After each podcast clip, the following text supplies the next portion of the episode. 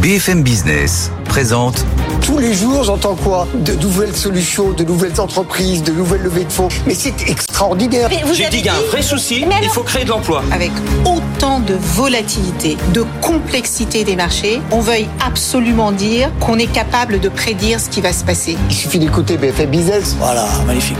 Edwige Chevriot, Thomas Asportas, Audrey Tcherkov. Good evening business. Bientôt 18h sur BFM Business. Bonsoir à toutes et à tous et soyez les bienvenus dans Good Evening Business. On est ensemble en direct jusqu'à 20h avec, comme tous les soirs, Audrey Tcherkov. Bonsoir Audrey. Bonsoir Thomas, bonsoir Edwige, bonsoir à tous. Et Edwige Chevrillon. Bonsoir Eh ben Edwige. oui, bonsoir Thomas, bonsoir Audrey. Bonsoir. Dans l'actualité ce soir, on va parler d'aérien avec ce grand salon de l'aérien à Dubaï qui a ouvert ses portes. On attend pendant la semaine des dizaines de milliards d'euros de nouvelles commandes pour les compagnies aériennes. Le secteur est à nouveau en plein boom malgré la flambée des prix des billets d'avion et malgré bien sûr les considérations climatiques. On va largement y revenir ce soir dans Good Evening Business, mais ce sera après votre interview. Absolument, bah, comme quoi la transition écologique, hein, c'est peut-être pas pour tout de suite. Justement, on en parlera avec Marguerite Béra- Bérard. Elle est directrice commerciale euh, à BNP Paribas. C'est elle qui gère justement euh, tout euh, BNP Paribas en France. Elle nous dira, elle est membre du comité exécutif bien sûr, elle nous dira un peu comment est-ce qu'elle voit les choses. On parlera aussi de ralentissement économique. Est-ce qu'on y va, on n'y va pas? L'impact sur la production de crédit, sur l'immobilier. Et puis quand même, aller un tout petit peu de transition, si on y arrive, transition écologique pour faire plaisir à Audrey. Merci Edwige. Mais pas qu'à Audrey. Bon, ça nous fait en tout cas beaucoup de sujets à voir, effectivement, dans une dizaine de minutes avec Marguerite Bérard et Edwige. Et puis dans la foulée, bah, nos experts arrivent, Audrey. Oui, beaucoup de sujets ce soir dans les experts. On va en effet parler de l'euphorie du secteur aérien à Dubaï, mais aussi de la chasse aux économies dans la dépense publique avec l'adoption définitive aujourd'hui de la loi de programmation des finances publiques. Et puis, on va parler d'intelligence artificielle puisque figurez-vous que nos ingénieurs sont payés 20 à 45 de moins que leurs homologues européens. Évidemment, ça pose problème quand on dit que la France veut être championne mondiale de l'IA. Bon, bah, ça nous fait de beaux débats pour démarrer la semaine. On est en direct jusqu'à 20h, mesdames. À tout de suite. À tout de suite. Votre rendez-vous avec Mailboxes, etc. Emballage, expédition et logistique pour entreprises et particuliers. Nos solutions sur mbefrance.fr.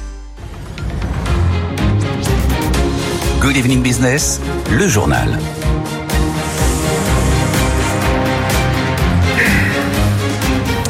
Et on commence donc ce journal avec cette annonce de Bruno Le Maire ce matin sur la réforme du marché de l'électricité. Un accord est sur le point d'aboutir dans les prochaines heures entre l'État et EDF. Bonsoir Mathieu Pechberti. Bonsoir Thomas. Une réunion présentée comme décisive est à l'agenda du ministre, effectivement, euh, demain matin, Mathieu. Oui, exactement. Et donc, c'est elle est, euh, à l'agenda, c'est qu'elle est faite pour que tout le monde la voit, que tout le monde s'agite et la communication du gouvernement est en route.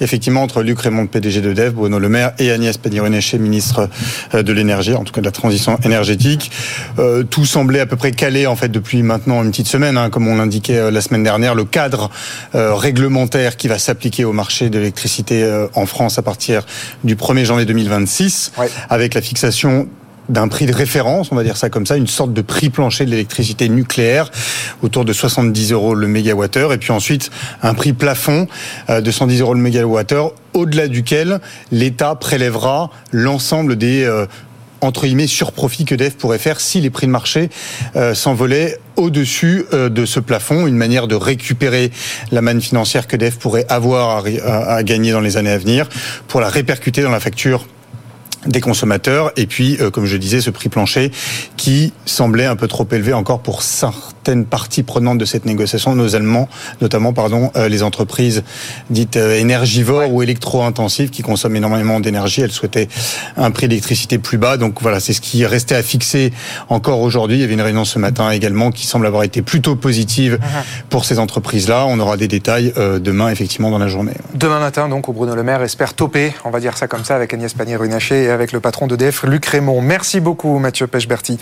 Puisqu'on parle d'une période décisive pour EDF, eh bien, c'est aussi aujourd'hui une nouvelle ère qui commence pour Orpea puisque le groupe a lancé aujourd'hui une augmentation de capital d'environ 3,9 milliards d'euros. Deux autres augmentations de, capital vont suivre d'ici à la fin du mois pour effacer une très lourde, enfin une lourde euh, partie de la dette du groupe. Et le résultat de ces opérations, eh bien, ce sera une quasi-nationalisation de l'entreprise avec l'entrée au capital du groupement mené par la Caisse des dépôts. On voit ça avec Raphaël Couder. Orpea donne le coup d'envoi de sa lourde restructuration financière. Objectif, repartir sur des bases saines, apurer la partie la plus spéculative de sa dette en la transformant en action. Ensuite, le mois prochain, la Caisse des dépôts, accompagnée de plusieurs investisseurs privés comme la Maïf ou CNP Assurance, injectera un peu plus d'un milliard d'euros d'argent frais. Le groupement détiendra ainsi 50,2% des parts du groupe, une quasi-nationalisation donc, et une page qui se tourne pour Orpea. Le gestionnaire d'EHPAD est en grande difficulté depuis les révélations du livre Les Fossoyeurs paru au début de l'année dernière. L'ouvrage révélait notamment les pratiques de maltraitance de résidents et des malversations financières. La mise en œuvre de cette restructuration doit permettre au groupe de faire table rase de ce scandale et de retrouver l'équilibre, mais elle entraînera une dilution massive pour les actionnaires actuels. Si ces derniers décident de ne pas participer aux augmentations de capital, ils ne détiendront plus que 0,4% des parts. Raphaël Couder, 18h04, on parle maintenant d'automobile et quand on parle d'automobile désormais, on parle d'électrique. Bonsoir Sofiane Aclo. Bonsoir Thomas. Aujourd'hui, c'est Valeo qui annonce à près d'un milliard de dollars avec le constructeur indien de SUV Mahindra et Mahindra. Et l'Inde, Sofiane, c'est tout simplement le troisième marché mondial de l'automobile. Et eh oui, parce que c'est 4 200 000 véhicules au total vendus l'année dernière. Le pays a chippé la place du Japon sur le podium. Et c'est l'effet d'un sursaut hein, avec la fin des pénuries de semi-conducteurs pendant la pandémie. Un rattrapage de la demande aussi, plus 23% de véhicules écoulés en, en un an. La succursale indienne de Toyota a enregistré ses meilleures ventes depuis 10 ans grâce à son nouveau SUV. Skoda double ses ventes. Renault et Nissan ne s'y trompent pas non plus, hein, puisque l'Alliance a annoncé l'investissement de 560 millions d'euros dans le pays pour produire de nouveaux modèles, dont certains électriques. L'Inde qui voit sa croissance bondir de 7%, forcément dans ce contexte ça aide. Le tout accompagné d'une politique volontariste du gouvernement qui investit massivement dans les usines auto du pays. Et donc, évidemment, tout le défi de l'Inde maintenant, Sofiane, c'est de passer à l'électrique et visiblement Valeo a une carte à jouer là-dessus. Oui, l'équipementier français va fournir un moteur électrique et une boîte de vitesse pour le nouveau SUV borne électrique de Mahindra pour près de d'un milliard d'euros, vous le disiez, et de dollars, qui multiplie euh, les accords, hein, parce qu'il y a quelques mois c'était avec l'allemand Volkswagen pour les composants électriques. Et dans le pays, c'est le constructeur Tata Motors qui a pris le virage électrique et qui trust plus de 80% du marché. Bon, en fait, tous ces partenariats, ils n'ont euh, qu'un but, c'est de respecter l'engagement de New Delhi, n'immatriculer que des véhicules zéro émission d'ici 2035. D'ici 2035, eh ben tiens, c'est la même date que chez nous en Europe. Merci beaucoup, Sofiane. Et puis pour finir, et puisqu'on parle d'automobile, on va reparler de la grève, mais pas de la grève aux États-Unis, cette fois-ci la grève chez Tesla puisque les salariés suédois de l'entreprise débrayent depuis fin octobre, suite au refus du constructeur de signer une convention collective sur les salaires. Et alors vous allez voir, depuis ça fait boule de neige, puisque les dockers de quatre ports suédois les ont rejoints. La pression monte sur Elon Musk, qui est tout, on va dire ça comme ça, sauf un fan des syndicats dans son entreprise. Justine Vassogne. Depuis bientôt trois semaines, les mécaniciens de Tesla sont en grève. Ils ont été rejoints par les dockers de quatre ports suédois qui ne déchargent plus les voitures du constructeur. Ils protestent contre le refus de Tesla de signer une convention collective qui leur garantirait un minimum salarial. Les négociations sont aujourd'hui rompues entre Tesla et IF Metal, le syndicat à l'origine de la grève. Jesper Peterson en est son porte-parole. La seule chose que Tesla nous ait dite, c'est qu'une convention collective n'est pas compatible avec son business model. Elon Musk est connu pour sa hantise des syndicats. Il a toujours tout fait pour réfréner les tentatives d'organisation de ses salariés à travers le monde. Une situation qui paraît de plus en plus intenable alors que les conditions de travail, notamment dans ces usines, sont de plus en plus décriées. La Suède ne fait pas exception. Uh, Certains de nos membres nous disent qu'ils subissent beaucoup de pression, ils ont des objectifs à atteindre et s'ils n'y parviennent pas, ils sont moins bien payés. Les salariés de Tesla n'ont pas les mêmes conditions de travail que leurs collègues qui travaillent dans d'autres ateliers de réparation automobile et qui sont couverts par des accords collectifs. Ils n'ont pas les mêmes assurances, les mêmes retraites, ils sont moins bien payés. Jesper Peterson se prépare à un long conflit. Il devrait sûrement en inspirer d'autres. Sean Fein, le leader de la grève automobile aux États-Unis, s'est ainsi fixé comme prochain objectif de syndiquer les salariés américains de Tesla. Justine Vassogne, 18h08, on va sur les marchés.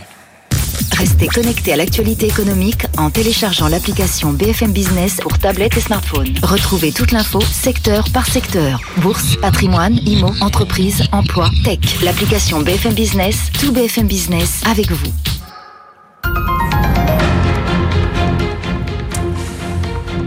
Bonsoir Étienne Braque, vous êtes en direct de la Tour Euronext. Comment est-ce qu'on démarre la semaine à Paris? Plutôt bien, du bon pied, grâce à une hausse de ce soir 0,6%, 7087 points pour euh, le CAC 40 qui fait mieux que Wall Street. Attention néanmoins au volume d'échange, beaucoup d'attentisme puisque demain soir à la même heure, mon cher Thomas, on parlera de l'inflation aux États-Unis. C'est la donnée de la semaine, elle est attendue en décrue. Donc en attendant de la prudence, mercredi également réunion importante entre Xi Jinping et Joe Biden. Donc vous avez des investisseurs qui retiennent leur souffle. À noter que vous avez un secteur qui est à la fanfare ce soir, c'est le secteur euh, aérien. Figurez-vous que ça Safran est sur un plus haut historique. C'est la seule valeur du, du, CAC 40 être sur un plus haut, 155 euros, avec une hausse de 1,3% à Wall Street. Boeing gagne plus de 4% avec euh, des commandes importantes euh, lors du salon aéronautique de Dubaï qui a ouvert ses portes aujourd'hui. Puis ça se passe bien également pour Airbus qui, qui engendre de, de, belles commandes. À noter le pétrole qui repart de l'avant, 82 dollars pour le baril de Brent et l'euro dollar qui retrouve la barre des 1,07, 1,0702. Et donc l'indice parisien qui commence bien la semaine, 0,6% de progression, 7087 points ce soir à la clôture. Merci beaucoup Étienne. 18h10 sur BFM Business dans un instant. Marguerite Bérard, directrice de la banque commerciale de BNP Paribas, et l'invité d'Edwige Chevrillon dans la grande interview. A tout de suite. BFM Business présente Edwige Chevrillon, la grande interview. Bonsoir à tous, bienvenue dans la grande interview. Je reçois une banquière, et oui, ça existe, on l'a rencontrée, elle est sur notre plateau. Bonsoir Marguerite Bérard. Bonsoir. Merci d'être avec nous, vous êtes directrice de la banque commerciale euh, en France membre du comité exécutif de BNP Paribas. Euh, BNP Paribas, faut-il le rappeler, j'en ai même un chat dans la gorge, c'est la première banque de la zone euro. Beaucoup de questions à vous poser, évidemment. On parlera de transition écologique, on parlera bah, de comment vous financez, notamment la voiture électrique de mobilité. Vous avez lancé une plateforme intégrée, on parlera aussi peut-être de Hello Bank et d'Orange Bank, mais je voudrais commencer par la conjoncture économique, évidemment, parce que vous, vous êtes, euh, vous avez un point d'observation euh, quand même très intéressant, une espèce de tour de contrôle. Est-ce que pour vous, 2024, on va vraiment vers un ralentissement économique on a clairement aujourd'hui une croissance qui a, qui a, ralenti, qui est atone. Euh, et 2024 euh, devrait être de la même de la même eau. Alors, quand on veut regarder quand même des choses qui tiennent, Certains disent de la même... plus, enfin beaucoup plus catastrophique, et puis d'autres qui ont catastrophique. Non, en tout cas pour la France, c'est pas ce qu'on voit aujourd'hui. De la même eau, mais on voit pas nécessairement une année 2024 euh, très très porteuse.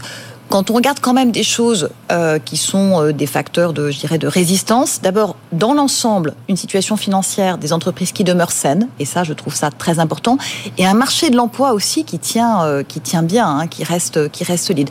Donc ça, ça fait deux piliers qui sont, à mon avis, des facteurs de, de, résilience, et puis des entreprises qui continuent à avoir des projets, notamment, par exemple, sur la transition, sur la transition énergétique. Mais donc, vous êtes plutôt confiante sur 2024 Non, mais c'est important de le dire parce que c'est pas la tonalité que qu'on entend souvent, quoi. Je trouve que la France a beaucoup d'amortisseurs. Je vais prendre un exemple. En France, les ménages s'endettent à taux fixe. Mmh. C'est important de le dire parce que tous ceux qui ont un crédit aujourd'hui, leur mensualité n'a pas varié en dépit de la hausse des taux de la Banque Centrale Européenne.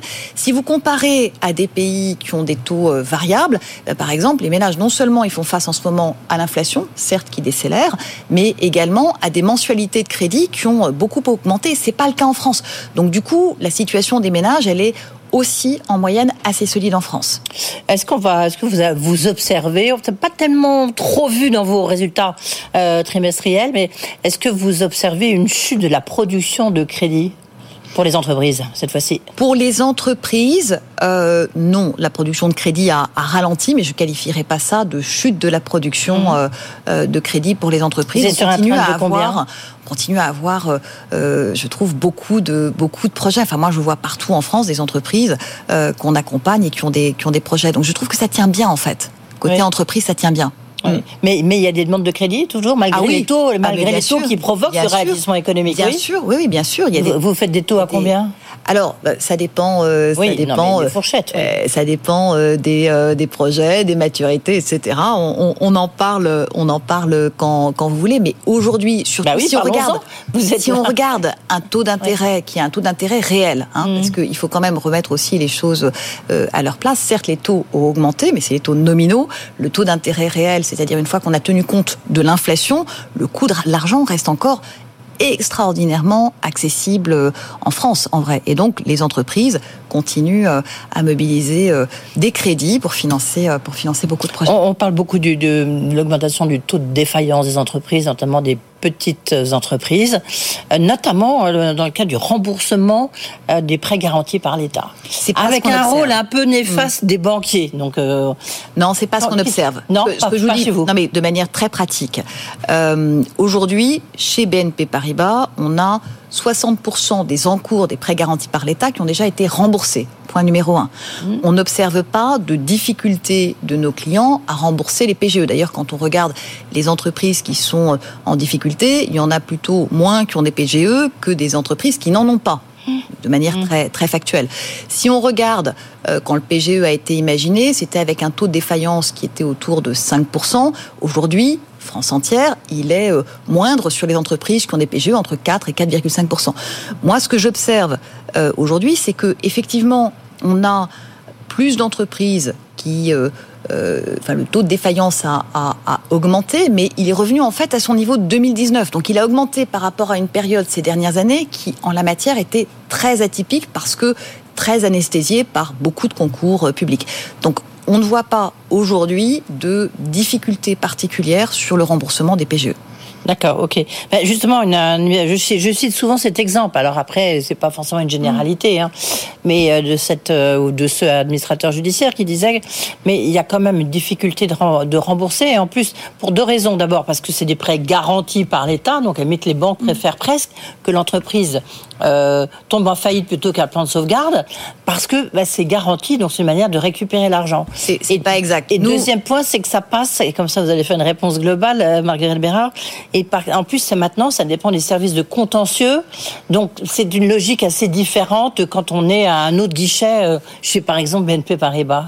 Alors, nous, et, je pense que c'est vrai voilà, de, tout, de tout banquier, moi ce qui m'intéresse, c'est chaque fois qu'il y a la possibilité de permettre à une entreprise de poursuivre dans les meilleures conditions, évidemment, c'est notre intérêt plutôt que de l'entraîner vers une défaillance. Enfin, pardon, mais nous, on est pari passu avec nos clients et notre intérêt, c'est encore une fois qu'ils puissent continuer dans les meilleures conditions. Un point qui est très important et sur lequel nos, nos banquiers sont très mobilisés, c'est que effectivement, dans les périodes qui sont un peu plus exigeantes comme celles que nous connaissons maintenant, ce qui est très important, c'est d'agir le plus en amont possible d'une situation. Parce que un banquier, c'est un peu comme un médecin. Plus on arrive à parler tôt quand on est encore euh, à des symptômes légers, plus on est capable de mm. mettre en place des solutions.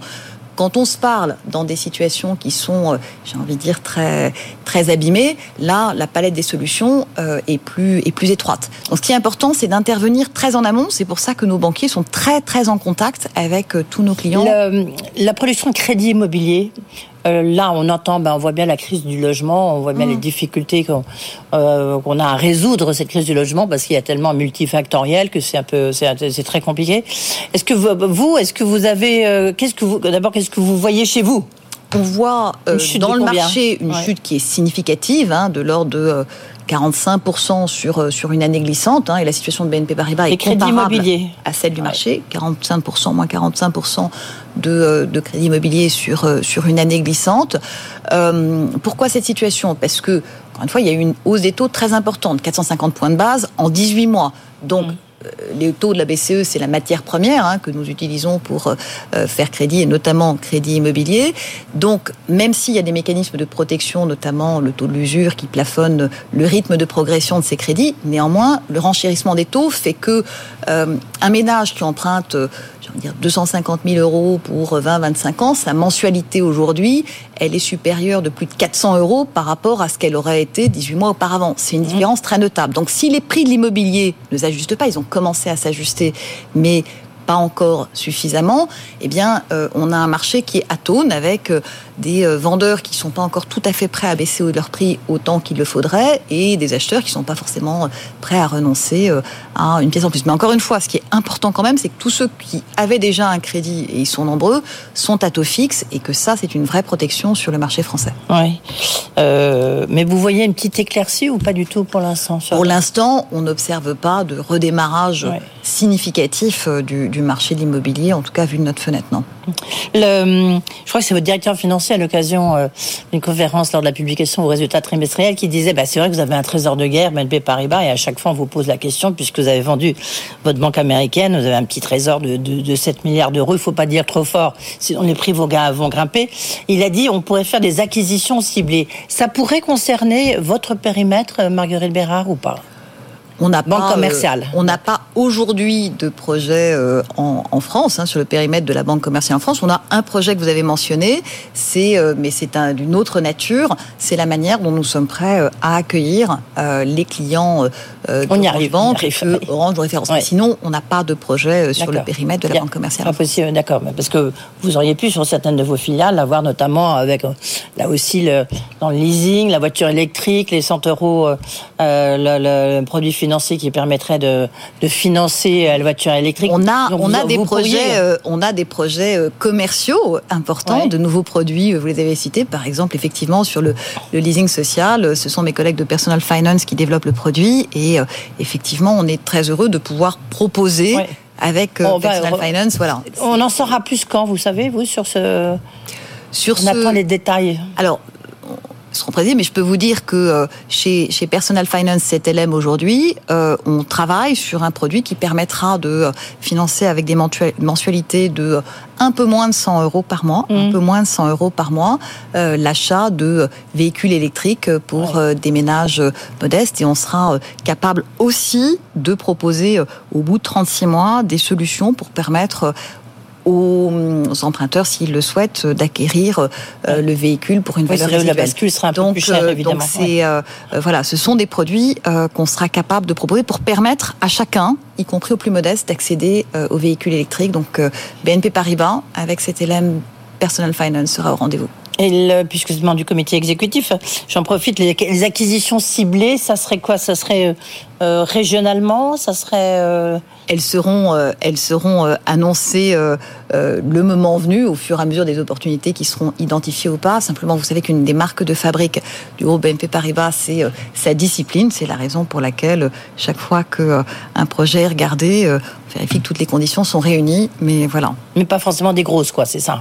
Non. Des grandes acquisitions non. qu'on a fait. À chaque fois. Fortis d'un seul coup, tout d'un coup, en 2009, on regardez se souvient les, des, des mouvements, du des, chapeau. Des, des, des, mouvements récents qui ont pu être faits. À chaque fois, on cherche, euh, par exemple, euh, chez euh, CIB, etc. Quand on acquiert, on acquiert les activités de prime brokerage de Deutsche Bank, ça nous permet de compléter la palette de ce que nous offrons, à la fois en termes technologiques, euh, de savoir-faire. Donc c'est toujours très ciblé, en ayant à l'esprit ce qu'on souhaite euh, offrir à nos clients pour avoir toujours la meilleure palette à leur disposition. Euh, Marguerite Bérard, justement, vous avez mentionné, je l'ai mentionné, là on va y aller, sur Hello Bank. Donc vous, vous, avez, vous reprenez en fait les clients d'Orange Bank. C'est pas une reprise à 100%, c'est que vous reprenez les clients. Est-ce que tout à fait, on ne rachète pas une banque, on propose euh, voilà. aux clients d'Orange Bank de euh, les accueillir euh, chez Hello Bank dans les meilleures conditions. Et, donc, et vous en êtes où? Ah ben, pour l'instant, on, on, travaille d'arrache-pied en lien avec les équipes d'Orange Bank et dans, dans, un très très bon climat. Et donc, on sera en mesure, à partir du premier trimestre l'année prochaine, de d'accueillir, euh, j'espère, les clients d'Orange Bank qui auront envie de nous rejoindre. Vous avez et déjà on des fait en sorte. Ah, je pense qu'il y aura de vraies marques d'intérêt, mais pour l'instant, euh, voilà, les, ouais. les, les, offres n'ont pas encore été euh, faites aux clients. On fait en sorte d'avoir les parcours les plus fluides possibles pour que ce soit le plus simple possible pour les clients euh, d'Orange Bank qui le souhaitent de, de rejoindre, de rejoindre Hello. Transition écologique, vous lancez votre plateforme, une plateforme intégrée, enfin c'est pas Mm. BNP Paribas Mobility. Euh, c'est c'est quoi la, la, la logique? Enfin, comment vous voyez justement le rôle de banquier dans cette transition écologique et là, du côté mobilité? On en a dit un mot sur la voiture électrique, Ouais. euh, mais sur le sur quelque chose de plus large. Le rôle de banquier, il a plein de facettes. Sur cette euh, plateforme qu'on a appelée Mobility for You, on a lancé euh, au mois, euh, au mois d'octobre, après l'avoir d'abord testé en interne auprès de clients collaborateurs. En fait, on part de euh, d'un besoin. On, on- on- on- voilà. Quelle mobilité pour nos clients? Quel budget euh, on souhaite euh, on souhaite dédier et quel impact environnemental on pense on pense avoir. On croit ces critères et ensuite on est capable. On a déjà 6500 véhicules, voitures sur sur cette plateforme, mais on a aussi des solutions de mobilité douce, comme on dit, des scooters électriques, et Qu'est-ce novateur? C'est quoi C'est quoi l'idée novateur, c'est que en fait, c'est nous qui sommes capables d'imaginer pour le client la solution financière qui lui correspond le mieux. Ça peut être une location avec option d'achat, une location de longue durée ça peut être un crédit bancaire, euh, etc. Et donc, juste à partir de l'expression du besoin du client, on met en fait face à lui les expertises au sein de BNP Paribas, de la Banque commerciale en France, d'Arval, de Personal Finance, des solutions d'assurance aussi, pour lui offrir quelque chose sans couture, clé en main. Lui, il a un sujet de mobilité, nous, on s'occupe du reste. Et comment ça fonctionne? C'est-à-dire, est-ce que c'est un service payant? C'est un service gratuit si on, a, euh, si on a son compte chez BNP Paribas? Alors, c'est un service que pour l'instant, nous ne proposons qu'à nos clients, mais qu'on étendra euh, ensuite plus, euh, plus largement. On le propose pour l'instant à nos clients. Effectivement, Gratuitement C'est gratuit. Vous pouvez euh, euh, voilà, accéder à ce service, trouver la meilleure solution, avoir accès à des conseillers, parce que vous pouvez, au-delà de ce que vous faites en autonomie sur cette plateforme, être appelé immédiatement. Et on a aujourd'hui déjà 25 000 personnes qui sont allées euh, pour un lancement qui est très récent, regarder euh, ce que nous proposons, etc. Et déjà euh, de premiers dossiers qui sont, qui sont financés, c'est très réjouissant. Et on voit que votre métier, il est complètement en train d'évoluer. on, parlait donc dans la voiture électrique, mais c'est vrai que le leasing prend une importance plus en plus enfin, énorme, même par rapport à avant. Avant, on achetait sa voiture, maintenant, on l'achète plus. sur le, le, service que vous offrez là, on, on voit bien que vous devenez un groupe de services, en fait, presque. Banquier, c'est financer des projets et financer des besoins. il y a oh, plein de techniques de financement possibles. Mais il n'y a pas une évolution quand hmm. Si, il y a une évolution, mais qui a déjà quelques années maintenant, qui est hmm. souvent, en fait, euh, une économie de l'usage plutôt que celle de la propriété, et donc des clients qui sont souvent intéressés par, euh, euh, j'ai envie de dire, le financement d'un usage pendant un temps donné, et pas forcément par l'acquisition d'une voiture, mais ils veulent l'usage d'un véhicule ou une solution de mobilité pendant quelques années. C'est ça qui les intéresse, moins la propriété. Mm. Donc ça, on le voit euh, se développer. Mais c'est qu'une facette, et ça qui est intéressant, de la manière dont les banques euh, financent, accompagnent ce mouvement de, transition énergétique. Moi, je vois partout en France, j'étais semaine dernière à Grenoble, on a partout en France des, des clients, entreprises qui sont voilà, des purs players de ces sujets, qui sont dans l'hydrogène, qui sont dans le biogaz, et c'est absolument passionnant. Oui, parce que déjà, vous vous occupez euh, si vous avez des dossiers, c'est le moment de les envoyer à Marguerite Bérard. Avec plaisir. Euh, tout ce qui est euh, les, financements innovants au niveau européen. Ah, puisqu'on parle de financement d'entreprises, grandes entreprises. J'ai oublié de vous poser une question. Il y a quelques très gros dossiers sur la place. il y a Casino où vous êtes, il y a Altis où vous êtes aussi, il y a aussi il y a Atos évidemment. Voit. Est-ce que bon, c'est des très gros dossiers. Vous allez rien me dire là-dessus, bien sûr, mais est-ce qu'il y a d'autres autres gros dossiers qui qui vont secouer un peu la place de Paris? Nous, on est la première banque euh, des ah entreprises en France, donc c'est normal qu'on soit euh, présent euh, sur, sur différentes situations. Aujourd'hui, ce sont des dossiers qui sont, je crois, très bien accompagnés par les, poules, bancaires. et donc, voilà, ce sont des situations qui sont, qui sont gérées. Bon, on n'en saura pas plus. Non, donc, est-ce qu'il y en a d'autres? C'était ça ma question, parce que je ne demande pas de, dévoiler, mais est-ce qu'il y en a d'autres? Écoutez, euh, vous avez cité un certain nombre de noms, je n'ai pas de raison d'en citer d'autres. Oui, d'accord. non, non, mais, c'est juste. Euh, honnêtement, je vois pas. Enfin, si vous me demandez, c'est ce qu'on a, c'est ce qu'on a. Euh, on s'exprime pas sur des dossiers particuliers, mais si vous me demandez, c'est ce qu'on a communiqué à l'occasion de nos résultats, ce qu'on voit en coût du risque pour mm. euh, les prochains mois, honnêtement, on a un coût du risque qui reste très maîtrisé et qui le restera. Après, j'ai pas à m'exprimer sur des dossiers particuliers. non, non, bien sûr. Euh, un mot sur les négociations salariales. J'ai vu, j'ai reçu un communiqué de la CFE-CGC qui disait qu'elles étaient bloquées chez les NAO, étaient un peu bloquées chez BNP Paribas. Ah bah, euh, elles sont. c'est un sujet qui est derrière nous. Les négociations sont terminées. On n'a pas eu d'accord. Euh, non, pas d'accord. Euh, on n'a pas eu d'accord euh, cette année. Alors, ce qui est intéressant en même temps, c'est qu'avec les mêmes propositions dans d'autres parties du groupe, on a des accords. Donc voilà, c'est c'est mais un dialogue social qui reste de mm. de très de très bonne qualité et, si je peux me permettre, des augmentations salariales. Plus combien Ah ben, on a fait par exemple pour des salaires qui vont jusqu'à 40 000 euros, on est à plus 4,3% sur l'année qui vient après une augmentation qui était largement supérieure à 5% l'année dernière. Donc en cumul, ça reste des, augmentations. Je pense que voilà, euh, certaines entreprises ne euh, sont pas allées aussi loin. Euh, trouveront généreuses. Oui, malgré les niveaux d'inflation. Merci beaucoup, Marguerite Bérard, donc, en charge de la banque commerciale de BNB Paribas en France et membre du comité exécutif. Restez avec nous tout de suite, l'essentiel de l'info avec Thomas Asportas. 18h30 sur BFM Business, le rappel des principaux titres de l'actu. La loi de programmation des finances publiques est définitivement adoptée après un nouveau 49.3 à l'Assemblée. C'est ce texte qui grave dans le marbre les ambitions du quinquennat en matière de déficit et de dette d'ici à la fin de la mandature. L'exécutif prévoit notamment de revenir à 2,7% de déficit en 2027, ce qui implique de trouver 12 milliards d'euros d'économies par an d'ici à la fin du quinquennat. Un accord est sur le point d'aboutir dans les prochaines heures entre l'État et EDF. Déclaration ce matin de Bruno Le Maire et une réunion avec le PDG d'EDF, Luc Raymond, et la ministre de la Transition énergétique, Agnès Pannier-Runacher, est effectivement à l'agenda du ministre demain matin. Les négociations avaient bien avancé la semaine dernière, avec notamment un prix pour le nucléaire fixé à 70 euros le mégawattheure. À Dubaï, le Dubai Air Show, le grand salon de l'aéronautique Dubaïot, a ouvert ses portes ce matin et c'est déjà une pluie de contrats qui tombe pour les avionneurs. Emirates notamment a annoncé une commande de, 5, de 90 Boeing pardon, pour un montant de 52 milliards d'euros, 52 milliards de dollars, pardon, puisque vous savez que les contrats dans l'aviation c'est en dollars. La signature d'une autre très grosse commande est attendue dans la semaine, cette fois-ci pour Turkish Airlines, pour 355 Airbus et qui pourrait avoisiner les 65 milliards de dollars d'après la presse turque. Les tempêtes Kiaran et Domingos vont coûter 1,3 milliard d'euros aux assureurs. Annonce faite aujourd'hui par la Fédération du secteur France Assureur. Les, les tempêtes ont provoqué 517 000 sinistres, dont 91% de logements particuliers et 5% de biens professionnels. Kiaran et Domingos se classent déjà en cinquième position des tempêtes les plus dévastatrices en métropole. Et puis pour finir, la surprise du jour nous vient de Grande-Bretagne avec le retour aux affaires de David Cameron. L'ex-premier ministre est nommé ministre des Affaires étrangères.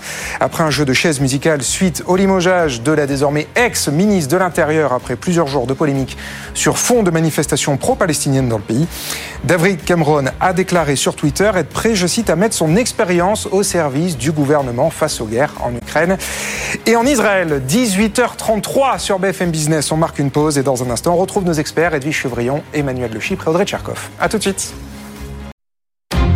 Good Evening Business. Actu, experts, débat et interview des grands acteurs de l'économie.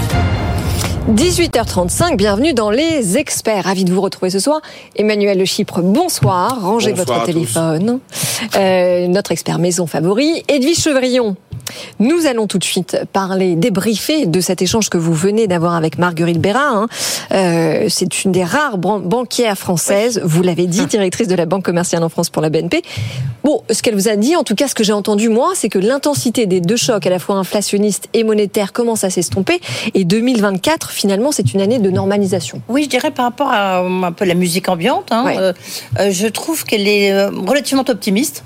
Euh, bah, pour elle, en fait, l'économie française, il y a un côté un peu hydrodon, c'est-à-dire que, notamment la hausse des taux, la, les difficultés, bon, ça, il y, a beaucoup d'amortisseurs. Donc, elle, finalement, pour 2024, elle n'est pas sûre que ça soit pire que 2023. Plutôt optimiste, me dit même dans les, la production de crédit, euh, il n'y a, pas, il a pas de souci. Hum. Défaillance d'entreprise, elle dit pas du tout. 60% des PGE ont déjà été remboursés. Euh, enfin, pour BNP Paribas. ça, c'est plus que la moyenne. Hein. Elle, sinon, ce qu'elle dit aussi sur les crédits immobiliers, elle dit, mais en fait, il y a beaucoup de Français encore aujourd'hui qui sont avec des taux fixes. Donc là, bah, tant pour eux, ils en ont beaucoup profité. Alors en revanche, elle dit, euh, il y a une baisse de, ouais, de l'ordre de 40% de, des nouveaux crédits immobiliers. Mais quand même plutôt, plutôt optimiste.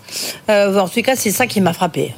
Oui, mais c'est vrai qu'elle a raison, puisque en France, et on n'en parle pas assez, les ménages sont endettés à taux fixe. Et euh, contrairement aux autres pays où les ménages font face à des mensualités euh, qui sont devenues colossales, euh, avec l'explosion des taux, ça explique en tout cas une partie de la résilience des ménages, de la consommation des ménages en France, Emmanuel.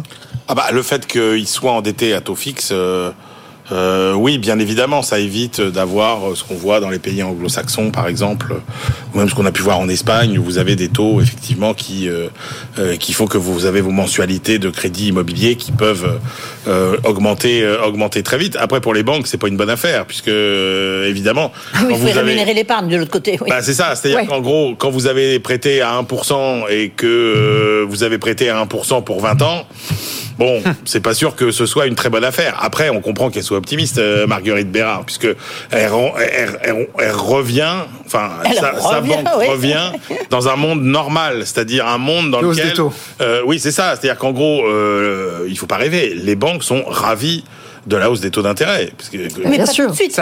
non mais Pas tout de suite, Oui, justement, c'est il y a ça. un temps de Mais non, il n'y a décalage. pas de temps de dé- Edwige, c'est Oui. c'est- c'est maintenant qu'on ne voit rien.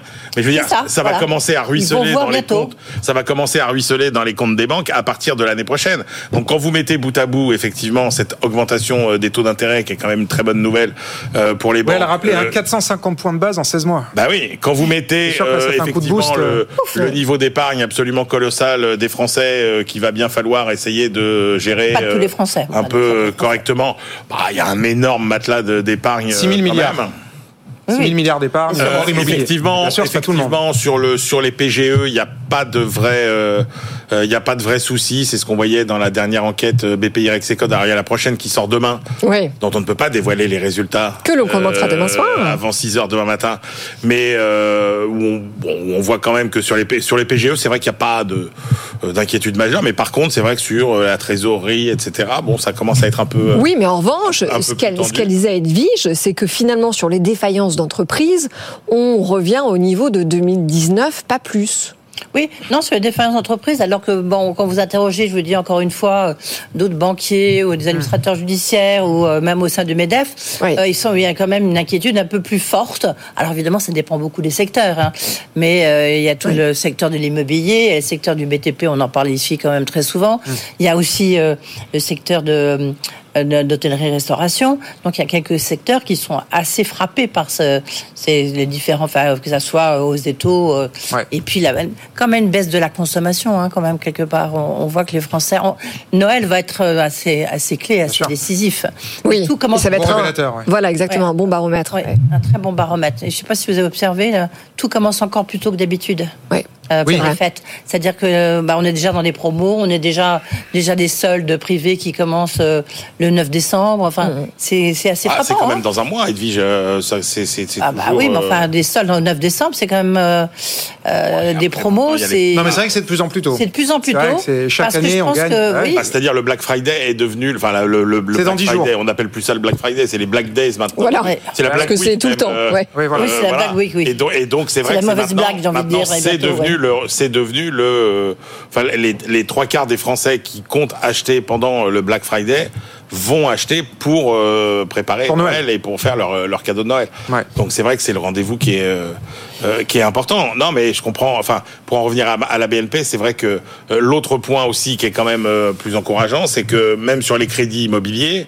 Euh, Il y a eu quand même toute une partie euh, des derniers trimestres où la contrainte elle venait de, de l'offre avec le taux d'usure euh, euh, qui empêchait les banques de distribuer. Et là, on voit que cette contrainte se dessert. Par contre, la, la, c'est la demande qui va euh, pour le coup euh, faire défaut Ouais. parce que évidemment le marché de l'immobilier, bah, il est pas prêt de, de se redresser.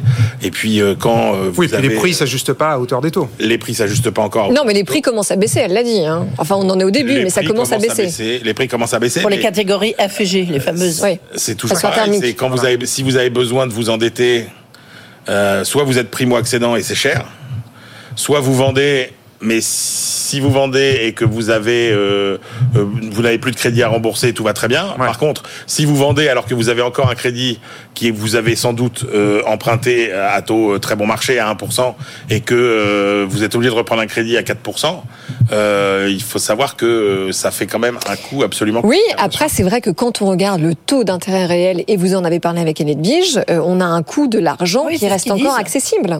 Oui, oui, c'est dire, en fait, voilà, c'est que le, le- le taux, il faut toujours raisonner effectivement en tenant compte de l'inflation. Donc, comme l'inflation en 2023 reste très élevée, même si maintenant, comme les rémunérations salariales, même si Ouais. euh, ça baisse euh, maintenant et en 2024. Ah oui, non, mais en moyenne, on a 5% cette année d'inflation. Donc c'est plus que les taux, effectivement. Voilà, c'est ça. Donc les taux d'intérêt réels, finalement, ils sont pas très très très élevés. Donc, Ouais. En fait, c'est ce qu'il qui a dit, mais enfin, on voit bien que psychologiquement, quand même, on n'est pas dans. Enfin, personne ne calcule hein. en taux d'intérêt Exactement. réel, hein, voilà, rassurez-vous, oui. euh. Il faut être banquière. À part les banquiers, oui, c'est ça. À part les Ce qui, est, ce qui est frappant quand même, je trouve, dans son interview, c'est la dichotomie qu'elle a entre le début de son interview où elle parle de macronomie, où elle dit effectivement la croissance est atone. Euh, Je vois pas la lumière au bout du tunnel l'an prochain, en tout cas une croissance euh, très porteuse. Et après, quand on rentre effectivement dans le détail de l'économie, bah là, les signaux sont plutôt en vert. Elle dit effectivement la trésorerie des boîtes est saine, euh, le marché de l'emploi se porte bien, la trésorerie des entreprises va bien. Et ça, ce discours-là, on le retrouve très régulièrement. Le décalage entre la macroéconomie qui est pas flamboyante Mmh. Ça, on retrouve beaucoup dans les entreprises, oui. Et le voilà et le quotidien des filières, des secteurs d'activité, des entreprises où en fait, bon bah coûte que coûte, on fait avancer son, son- sa boîte quoi.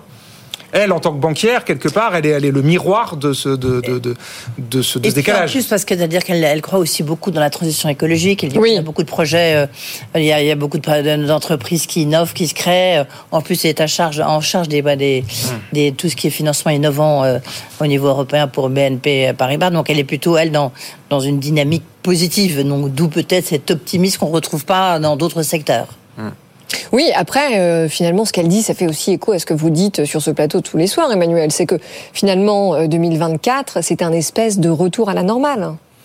Oui, c'est un, retour à la normale avec, euh, euh, pour le coup, des chocs, mais qui seront vraiment des chocs euh, locaux. C'est ça qui est, euh, qui est assez particulier, c'est qu'on a, on a plus à affronter les, les grandes crises qu'on a affrontées en 2022. Euh, 2022, quand vous mettez tout bout à bout, euh, euh, la guerre en Ukraine, euh, les séquelles euh, du Covid, euh, l'incroyable hausse des taux d'intérêt, etc. Ouais. C'était une, c'était une année où on est, tout le monde était dans la Enfin, ceci dit, on a encore beaucoup d'incertitudes c'est géopolitiques avec le conflit au Proche-Orient. Oui, mais c'est des conflits locaux. C'est, c'est encore une fois, c'est euh, euh, vous avez effectivement, il y, a, il y a très clairement une augmentation C'est de la tout le sujet. Est-ce que ça va rester local Très clairement une augmentation de la conflictualité dans le monde, euh, 30% à peu près. Hein, euh, euh, donc c'est pas c'est pas rien. Sur Attendez, 30, 30%, 30% de l'augmentation du nombre de, de euh, conflits de conflits euh, géopolitiques. politiques entre pays, géopolitiques, etc. Mais c'est énorme. Et c'est c'est énorme. Et euh, mais vous avez des conflits qui n'ont malheureusement aucun impact sur l'économie mondiale. Oui, ce qui se passe en Arménie, en Arménie, en Arménie, euh, oui. par exemple, ou dans certains pays d'Afrique. Oui, en revanche, on est bien d'accord Bon, pour dire voilà. que, que si le conflit au Proche-Orient, en effet, devient plus global, ça va forcément avoir de-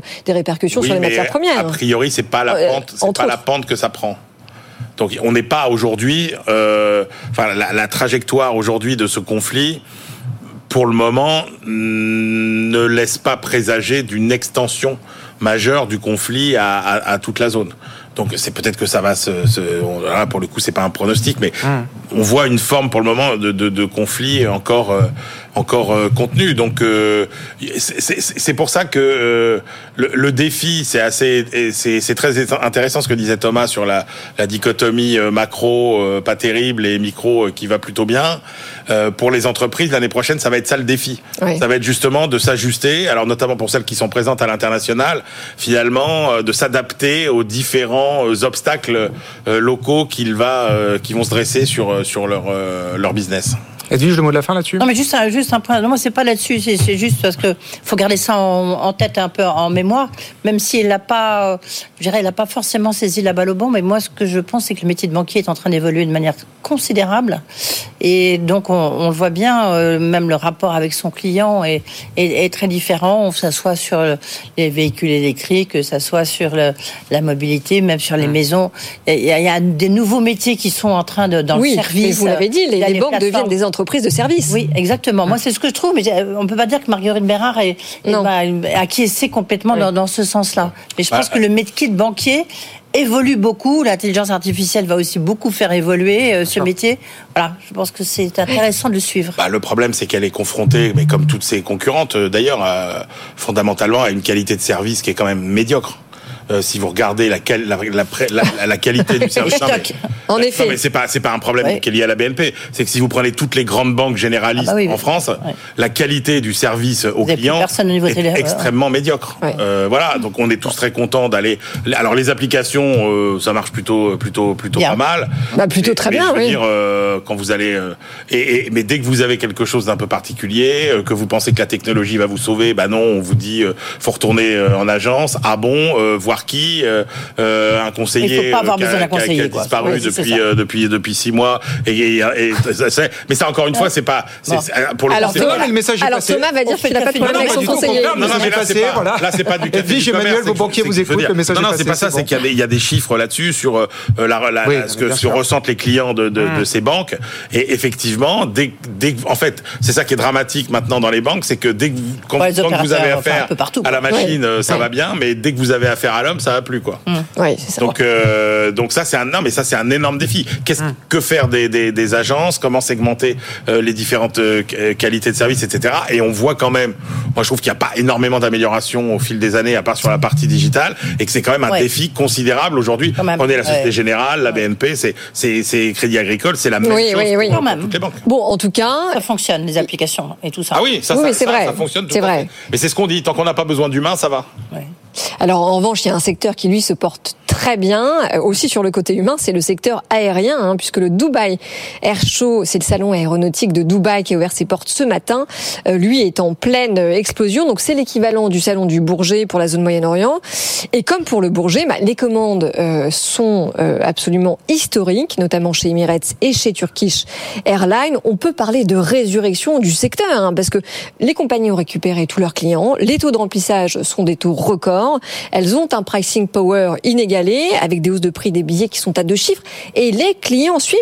Eh, eh, Enfin, on a un peu le sentiment que rien ne peut arrêter ce secteur. Oui, surtout c'est qu'on voit euh, bon, qu'il a, il a retrouvé toutes ses couleurs, euh, mais surtout c'est qu'on voit que malgré ce qu'on nous annonçait, euh, la transition Oui. écologique. Ouais.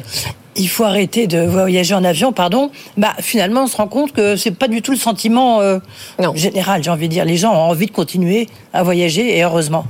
Oui, ce qui est quand même complètement dingue, parce qu'on s'est quand même rendu compte euh, pendant la pandémie, avec les différents confinements, qu'on pouvait remplacer euh, 80% des réunions finalement euh, par des visioconférences.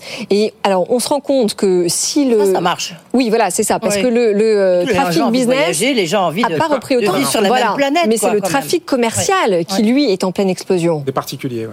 Emmanuel. Alors d'abord, euh, il faut, Hum. faut juste rappeler, euh, pour le coup, Edwige parlait d'inégalité. euh, les gens qui disent que euh, ils renoncent à prendre l'avion, qu'ils prennent pas l'avion, c'est de toute façon des gens qui prennent jamais l'avion. Ouais. Hein, et si vous regardez finalement la part Ouais. de la population mondiale qui prend l'avion, vous avez de toute façon toute une partie de la population qui ne prend pas l'avion. Hein, même parmi les jeunes, ceux qui disent que non, on n'aime plus l'avion, on n'aime pas l'avion, c'est des gens qui le prennent euh, en fait assez, assez peu. 80% de la population mondiale n'a jamais pris l'avion. Voilà, donc donc en fait, et on voit mais bien que c'est beaucoup une ont partie. envie de prendre l'avion. Oui. Après, vous regardez euh, à Dubaï, pardon, Emmanuel. Oui, non, non, mais c'est une partie de la population mondiale. Alors effectivement, de plus en plus importante, parce que cette envie, elle correspond aussi à un niveau, à un standing que vous atteignez, et notamment quand vous avez une classe moyenne qui euh, est de plus en plus nombreuse, notamment dans les pays asiatiques, vous- ne pouvez pas empêcher cette population de, de voyager. Là, c'est quand même spectaculaire, c'est-à-dire que euh, songez que on a déjà eu le salon du Bourget, euh, dans lequel juin, on a annoncé ouais. des commandes absolument Ouais. considérables. Ouais. Là, on a des commandes Rebelote. considérables. Et là, il y a plusieurs phénomènes qui se superposent. Il y a d'abord le fait que le trafic, bah, les prévisions sont toujours des prévisions euh, à la hausse. On sait que euh, il y aura euh, presque deux fois plus d'avions qui voleront euh, en 2050 euh, qu'aujourd'hui. Euh, Il faut, et- pardon, il faut 40 000 avions neufs Ouais. dans les 20 prochaines années. Ouais. Donc Et- effectivement, il va falloir euh, Avec, salon, quoi. avec Et- des objectifs de, dé- de, déca- de décarbonation, rappelez-nous En 2050, ouais. Oui, mais qui sont Mais là, c'est absolument colossaux. C'est qu'en fait, toutes les, tous les nouveaux avions qui sont commandés, même si c'est pas encore des avions propres, euh, sont des avions qui sont quand même beaucoup plus, euh, beaucoup plus économes. Et le problème, c'est que comme toutes les compagnies savent qu'il y a des énormes goulots d'étranglement C'est ça. au niveau des, des constructeurs, je veux dire, tout le monde se précipite pour consommer maintenant. Ouais. Pa- Passer pour, commande pour maintenant. passer commande maintenant. Alors que on sait que c'est des avions qui seront pas livrés avant euh, 2030 ou 2035. Donc Et des de- avions complètement différents. et donc complètement Dans leur différents. conception par rapport à ce qu'on fait aujourd'hui. Exactement, exactement. Oui, mais en, en, même temps, on se rend aussi compte que finalement, euh, les solutions sur lesquelles euh, les entreprises commençaient à tout miser, comme EasyJet, qui dans sa stratégie de décarbonation avait prévu de passer à tout l'électrique, finalement a fait euh, un revirement à 100% et part avec Rolls-Royce sur une motorisation hydrogène. Donc ça montre bien que finalement euh, l'avion électrique, en tout cas, il n'est pas prêt de. Euh... Comme la voiture électrique, c'est intéressant. On pourrait pas, enfin, ouais. peut-être pas quand même faire le parallèle, mais on voit bien que ben, même dans la voiture électrique, euh, Jean-Dominique Sénard le disait l'autre jour, le président de Renault, euh, c'est qu'en fait on ne pourra pas faire du tout électrique tout de suite. Il y a un goulot d'étranglement pour le coup dans la fabrication, ouais. euh, de la production d'électricité. Ouais. Donc ils sont tous en train de presque de faire machine arrière et de se dire maintenant on pense à l'hydrogène, oui, on pense des à, alternatives. aux hybrides. Oui. On, on, il faut qu'on trouve des énergies alternatives pour nos euh, moteurs, qu'il s'agisse de voitures ou qu'il s'agisse d'avions. C'est intéressant de, Absolument. De, de, noter que Mais ça se passe. De, parce que là, en l'occurrence, le problème pour les avions sur l'électrique est un peu différent des voitures, enfin quoique, mais c'est un problème qui vient de euh, la masse des batteries, de leur poids, ouais. qui euh, est beaucoup trop important pour un avion et qui pose des problèmes de sécurité. Et ça, on n'est pas prêt de le régler.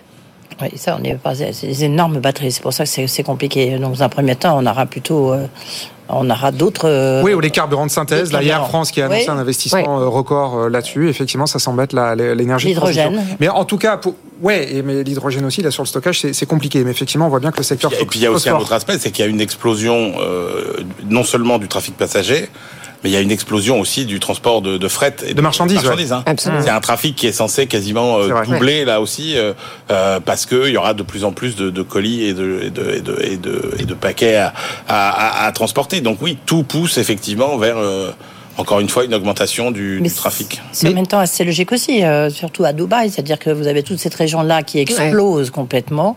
Je pense qu'ici on ne mesure pas à quel point tout ce qui se passe là-bas est incroyable.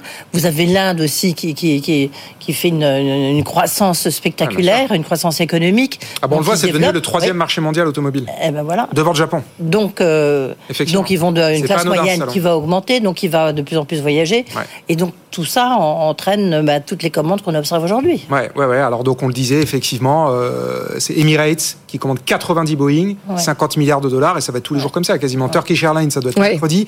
Ils doivent commander 355 Airbus. Enfin, effectivement, là, au-delà de l'aspect purement business, on a aussi une zone, comme vous dites, une zone économique, ah bah, une zone, une zone économique qui émerge. Enfin, c'en est la traduction claire et nette, quoi. Alors, on rappelle aussi que le, secteur, que le secteur aérien, c'est 5% euh, du réchauffement climatique. Donc, on ne peut que imaginer ce que ça va être finalement dans les années à venir. Oui, ben non, mais ça bah pourrait si à 5, c'est pas beaucoup. Si vous avez hein, des avions qui polluent deux fois moins, vous pouvez avoir deux fois plus d'avions. Enfin, aujourd'hui, en tout cas, ils n'existent pas, ces avions. Oui, mais on est qu'à 5%, ah bah à, hein, quand on voit à... par rapport au trafic actuel. C'est que Non, mais vous êtes, à 30, hein. vous êtes à 20 à 30% quand même d'économie. Euh, euh, de carburant Déjà. par rapport à, aux ouais. avions de l'ancienne ouais. génération. Donc c'est pas. Parce qu'ils pèsent beaucoup moins lourd. C'est pas neutre. Ils travaillent énormément sur les cabines, sur euh, euh, les sièges, pour que l'avion pèse de moins en oui. moins lourd. Et puis euh, en plus, ils avancent beaucoup sur effectivement sur les e-fuels.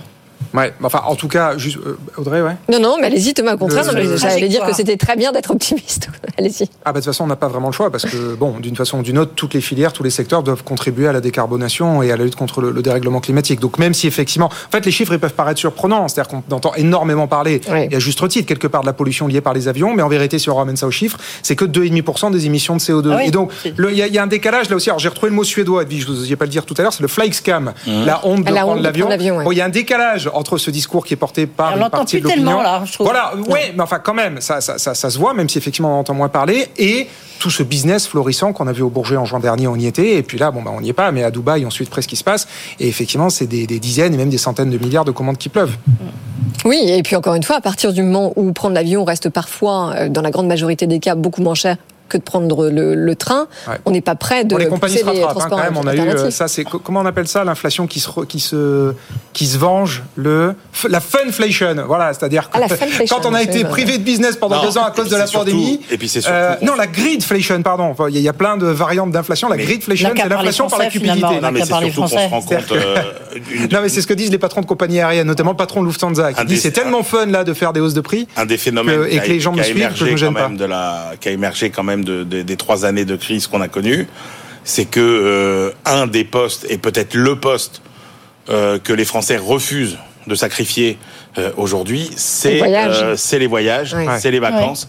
Et donc, il y a effectivement, euh, en plus, une partie de toutes les de toutes de toutes ces dépenses qui ont été empêchées pendant les années Covid et, vous, et, compte- et demander à tous les voyagistes aujourd'hui, ils enregistrent des, des, des, Ouais, ouais, des- tout va des bien. chiffres de réservation et de, et, de, et de dépenses qui sont absolument euh, considérables. Euh, Demander à Jean-François Rial de Voyageurs du Monde, euh, demander à Laurent Bon, cela dit, il y a aussi de des zones, des zones où c'est de plus en plus difficile de voyager Oui, en ce moment. c'est hein. vrai, mais ils ont Oui. des, ils ont des, ils ont des, ils ont, ils ont des, Oui, oui, dans des l'ensemble, le résultats business va qui bien. sont euh, exceptionnels. Bon, et ben voilà, donc un Dubaï Air Show exceptionnel qui se tient cette semaine. On suivra évidemment Décidément, de près que des bonnes les nouvelles, hein. Bah pas oui, c'est lundi, c'est lundi, évidemment, Ah oui. des bonnes nouvelles. Demain soir, bonne nouvelle, Oui. Edwige, avec Ah, votre ben, on verra. Bon, on le sait déjà un petit peu, mais demain soir, c'est Nicolas Douarenne qui est le patron de l'Uniden. Ah. Donc les fameuses négociations sur les prix euh, si chers à Emmanuel Le Chypre, euh, on verra demain. Il y a une réunion importante, 8h30 à Bercy. C'est ça. Il y aura Luc Raymond, le patron d'EDF, Agnès Pannier-Runacher et Bruno Le Maire. Donc à mon avis, euh, il y aura une fumée blanche qui va sortir. Ouais, des cheminées de Ouais. Bercy. Bon, eh ben on débriefera tout ça demain soir. Edwige avec Nicolas Douarenne, effectivement, le président de l'Uniden. Merci à tous les deux d'avoir été en plateau avec nous dans ce débrief. Edwige Chevrillon, Emmanuel Le Chip, merci à vous, Audrey. Ça fait déjà une heure qu'on est ensemble. Mais Absolument, restez avec nous parce qu'on a beaucoup de sujets à voir. On va parler budget, pas que. On va aussi parler. Et ben d'IA, voilà, parce qu'on a eu cette étude qui nous dit que nos ingénieurs français en IA sont très bons, mais qui sont payés 20 à 40% moins cher que leurs petits copains allemands ou britanniques. Ah oui, mais si Donc ça une pose copine, vaguement un problème. Si c'est une copine, si c'est une femme, alors c'est encore plus- c'est 60%. Copain ou copine, hein. c'est vous dire. 60%. Et, euh, et on débat de tout ça jusqu'à 20h. Voilà, une heure ne sera pas trop. En tout cas, euh, eh ben, la première heure de Good Evening, c'est déjà fini. Tout est disponible en ligne, en replay et en podcast. Et puis on se retrouve à 19h pour la deuxième mi-temps. À, tout de suite. Good Evening Business. Actu, experts, débat et interview des grands acteurs de l'économie.